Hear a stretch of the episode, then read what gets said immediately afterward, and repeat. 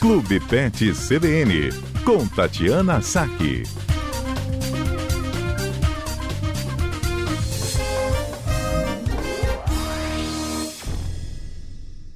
Ah, de volta com o CBN Cotidiano, agora o Clube Pet CBN com a veterinária Tatiana Saque, que às quartas-feiras está sempre conosco, trazendo boas dicas para os cuidados com os nossos animaizinhos domésticos. Tudo bem, doutora Tatiana?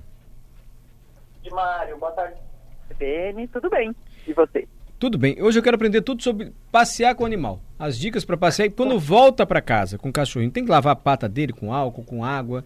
Enfim, ajuda a gente, doutora, para a gente não se aborrecer no passeio. A primeira coisa, Mário, é assim, né? Passear é uma necessidade básica do cachorro.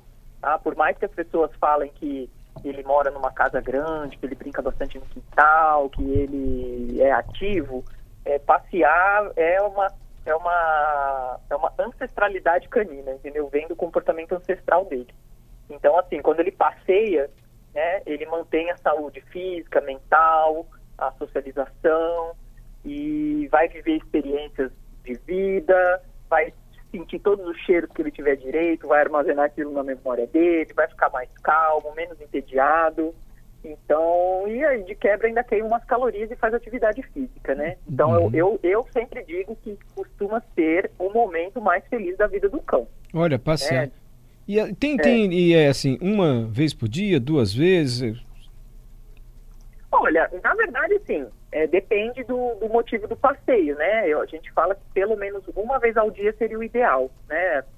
Uma boa caminhada de uma vez ao dia. Mas tem muitos animais que vivem em apartamento e que só fazem as necessidades na rua. Então, então aí esses animais merecem uma atenção especial.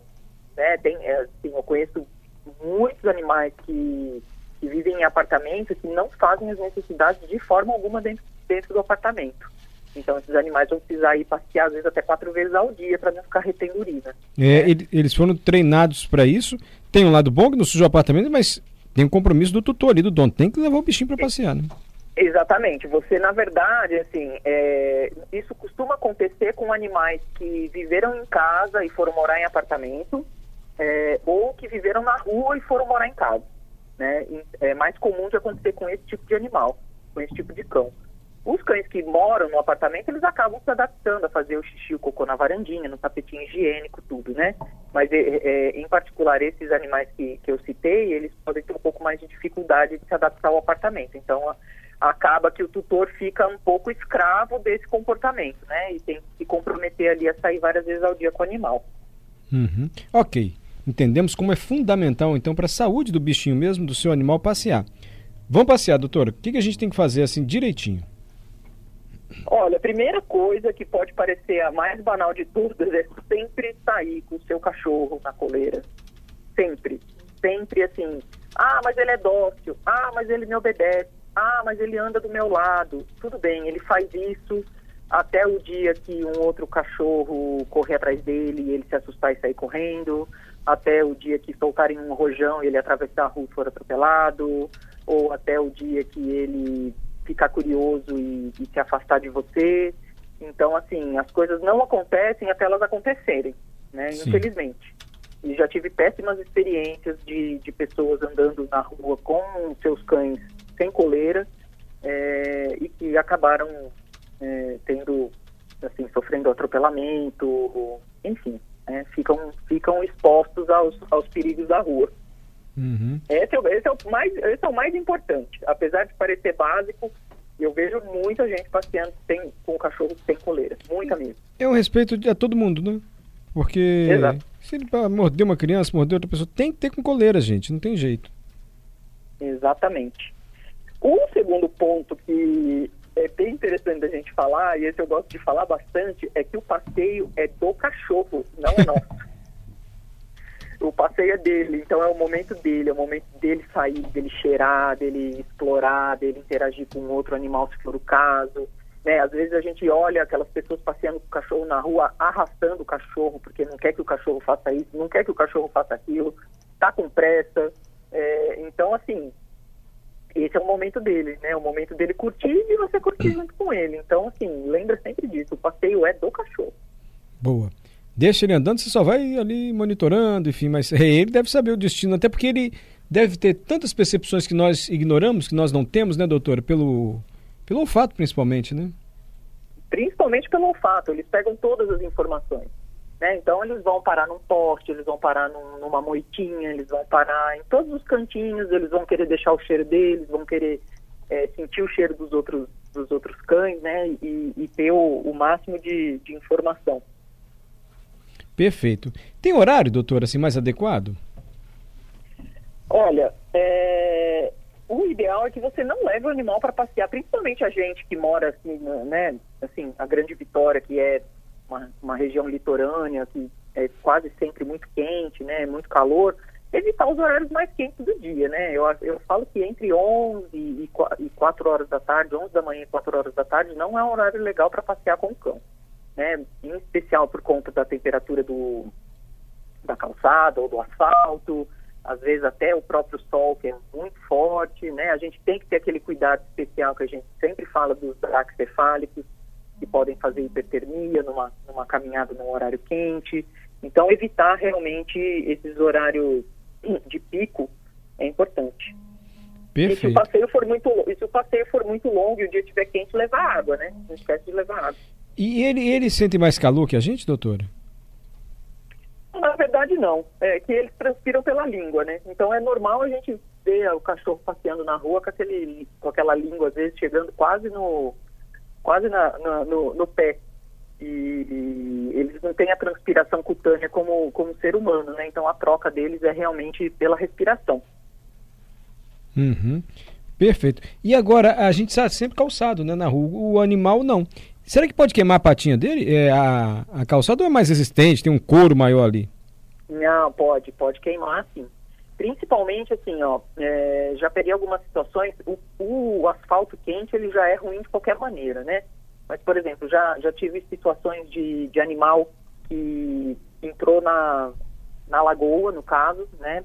É, ficou um tempo nadando e voltou no, no, asfalto muito quente caminhando e como aquela patinha estava bem molinha, né? Aquela, aquela almofadinha estava bem molinha, o animal fez uma, um, descolamento de toda a pele da almofadinha da pata e, e, foram umas lesões bem graves. Então a gente tem que tomar bastante cuidado, né? Sim.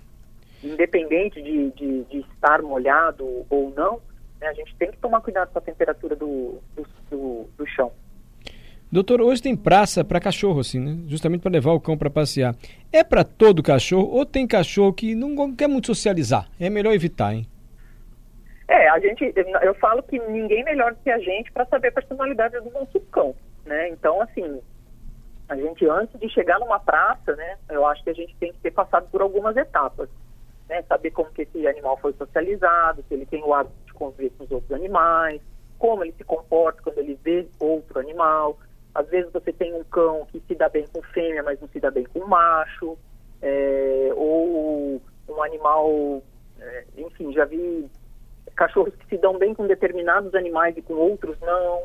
Então a gente tem que tentar entender o funcionamento e estar tá sempre supervisionando, né? Assim, é, não é, ah, nunca levei o cachorro na praça, eu vou direto na praça com ele, vou soltar ele lá. Não, a gente tem que entender como que é o comportamento dele para poder para poder não colocar nem ele em risco, né, e nem os outros animais. Perfeito. Doutora, e assim, cocô do cachorro é nossa obrigação catar, né? Muita falta de educação deixar o cocô espalhado pela rua, né? E hoje, até as coleirinhas, as...